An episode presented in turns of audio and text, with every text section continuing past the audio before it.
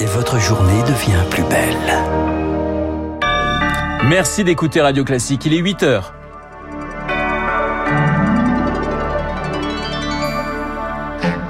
La matinale de Radio Classique avec Renaud Blanc.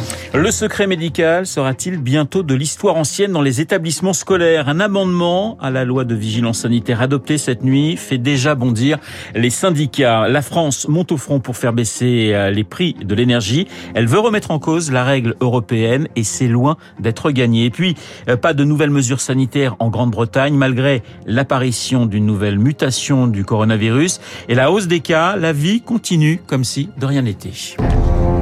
Radio classique. Le journal de 8 heures nous est présenté par Augustin Lefebvre. Bonjour Augustin. Bonjour Renaud, bonjour à tous. À la une, le projet de loi Vigilance sanitaire adopté cette nuit à l'Assemblée. L'une de ces dispositions risque de créer des tensions à l'école. La principale mesure du texte, c'est la possibilité pour le gouvernement de maintenir le pass sanitaire jusqu'à l'été prochain. Mais ce projet de loi permet aussi aux directeurs d'école et chefs d'établissement d'avoir accès au statut vaccinal de leurs élèves. L'opposition dénonce une atteinte au secret médical. Le malaise est palpable dans les équipes pédagogiques. Victoire Fort. La surprise est totale pour les chefs d'établissement et cette surprise a un goût plutôt amer. Le sujet avait bien été évoqué cet été mais abandonné et les directeurs ne comprennent pas l'intérêt de cette levée du secret médical. Le gouvernement s'en défend, arguant que cette disposition va permettre d'assurer l'efficacité du protocole sanitaire. Au collège et au lycée, lorsqu'un élève est testé positif au Covid, seuls ses camarades qui se déclarent non vaccinés doivent s'isoler. Oui, mais l'attestation sur l'honneur nous suffit répondent les syndicats. Rien ne justifie cette modification, souffle un proviseur.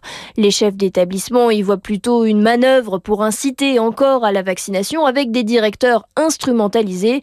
Le statut de fonctionnaire d'État est réduit à supplétif d'autorité, s'agace l'un d'eux. L'accès au statut vaccinal n'est possible que jusqu'à la fin de l'année scolaire, mais cet amendement risque d'écorcher les relations entre le monde éducatif et son ministère. Victoire Force, projet de loi vigilance sanitaire arrivera au Sénat dans une semaine. Et d'ici là, le gouvernement doit faire face à un autre problème, la flambée des prix. Il y a les mesures d'urgence, comme celle pour faire face à la hausse des prix du carburant qu'on attend d'ici la fin de la semaine. Hier soir, le ministre de l'économie Bruno Le Maire a une nouvelle fois plaidé pour un chèque carburant ciblé plutôt qu'une baisse des taxes.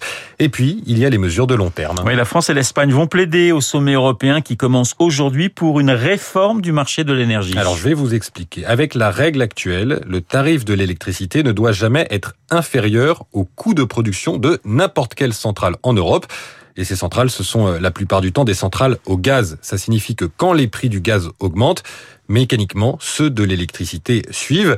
Mais ça n'arrange pas la France, qui produit, elle, de l'électricité peu chère grâce à ses centrales nucléaires.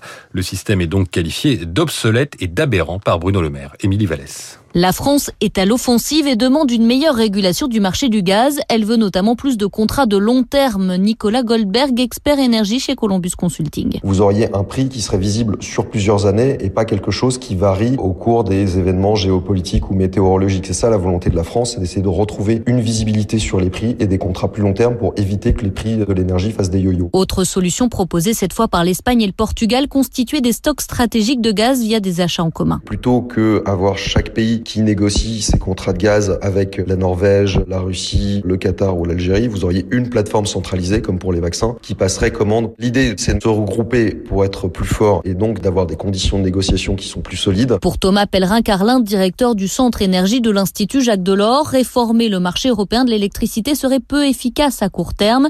C'est surtout de l'agitation politique de la part de la France alors qu'elle a décidé de ne pas baisser la TVA sur le gaz. Ça consiste à faire diversion. Ça ne serait absolument pas une une réponse à la crise immédiate que nous vivons aujourd'hui, puisque toute réforme du marché européen de l'électricité euh, mettrait au moins euh, trois ans à être mise en œuvre. De toute façon, d'autres pays comme l'Allemagne et les Pays-Bas ne sont pas forcément prêts à une réforme et préfèrent laisser le marché se réguler. Émilie Vallès. Il est 8h04 sur Radio Classique. Vous avez peut-être des branches ou des poubelles sur la route si vous nous écoutez en voiture, car ça soufflait cette nuit sur tout le pays. Le passage de la tempête Aurore, pas de blessés, mais des dégâts, toitures envolées, arbres sur les routes. 250 000 foyers sont privés d'électricité ce matin, principalement en Bretagne et en Normandie. Aucun train avant 10 heures en Normandie. Retard à la gare du Nord à Paris. Les lignes A, B et C du RER sont perturbées. Les pompiers de Paris appellent à la vigilance. Ça va continuer à souffler ce matin matin, 12 départements sont toujours en alerte orange. Oui, moi j'ai trouvé un arbre ce matin, figurez-vous, au milieu de la route et ça vous réveille, je peux vous assurer, quand vous êtes en voiture. Direction à présent le Royaume-Uni, le virus circule très rapidement dans la population. Augustin. 50 000 cas par jour, mais un nombre d'hospitalisations encore limité. Alors qu'il y a une semaine, un rapport parlementaire listait les graves erreurs du gouvernement britannique dans la gestion du début de la crise, l'équipe de Boris Johnson a rejeté hier toute nouvelle mesure. Laura Calmus à Londres pour Radio Classique. À la terrasse de Ronnie's Café au nord de Londres, les clients profitent des derniers rayons de soleil de l'année. Les uns à côté des autres, le Covid n'est plus au centre des discussions. Andrew aussi sirote une limonade avec son fils et pour eux, pas question de s'affoler. Je ne suis pas trop inquiet, les gens en ont assez et le gouvernement aussi ne s'inquiète pas et nous dit de vivre normalement. Le Covid, ça ne m'inquiète plus vraiment. À mon avis, la majorité des jeunes pensent la même chose.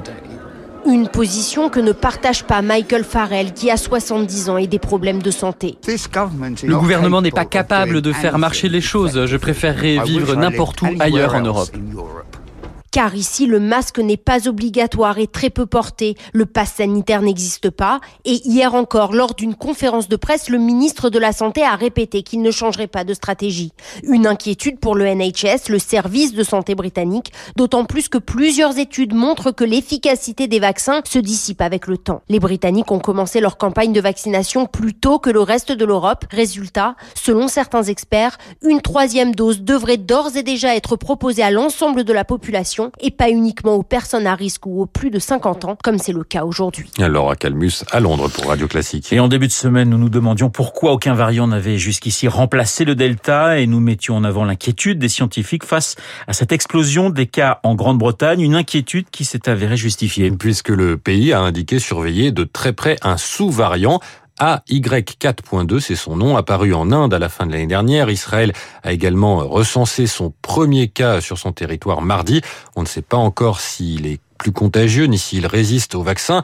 Il est encore minoritaire, mais c'est la preuve qu'il ne faut surtout pas baisser la garde, estime le généticien Philippe Frogel du CHU de Lille. En théorie, il pourrait être encore pire que le Delta, mais pour l'instant, c'est 6% des échantillons. Ça fait trois mois qu'il est là, il n'a pas explosé. Euh, il y a toujours un danger euh, que le Delta Plus la vienne en France, euh, mais on ne le sait pas parce qu'on ne le séquence pas. Donc, pour l'instant, c'est pas un vrai sujet. Et le seul sujet, ça serait bien qu'en France, on se remette à séquencer, ce qu'on a complètement arrêté et que on continue à faire de la surveillance. Euh, on peut importer hein, de Guyane hein, ou de Martinique. Hein. C'est quand on est face au mur qu'on fait quelque chose. Le généticien Philippe Frogel répondait à Rémi Pfister. Et on termine avec un nom à retenir pour les amateurs de musique classique. Celui de Bruce Xiaoyu Liu. Ce pianiste canadien de 24 ans a remporté hier le prestigieux concours Chopin à Varsovie.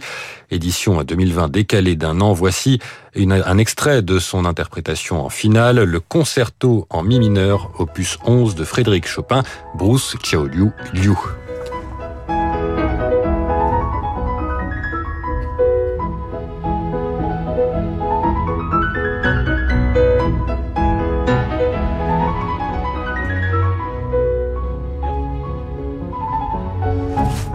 Comment vous avez... Bruce Liu. Voilà, vous l'avez magnifiquement... Vainqueur du concours Chopin. Magnifiquement prononcé. Guillaume Tabar joue presque aussi bien du piano euh, que ce jeune Canadien, mais il est là pour un tout autre sujet. Il va nous parler de François Hollande dans son édito politique. Guillaume Tabar et puis mon invité, Pascal Boniface, le directeur de l'IRIS, l'Institut de Relations Internationales.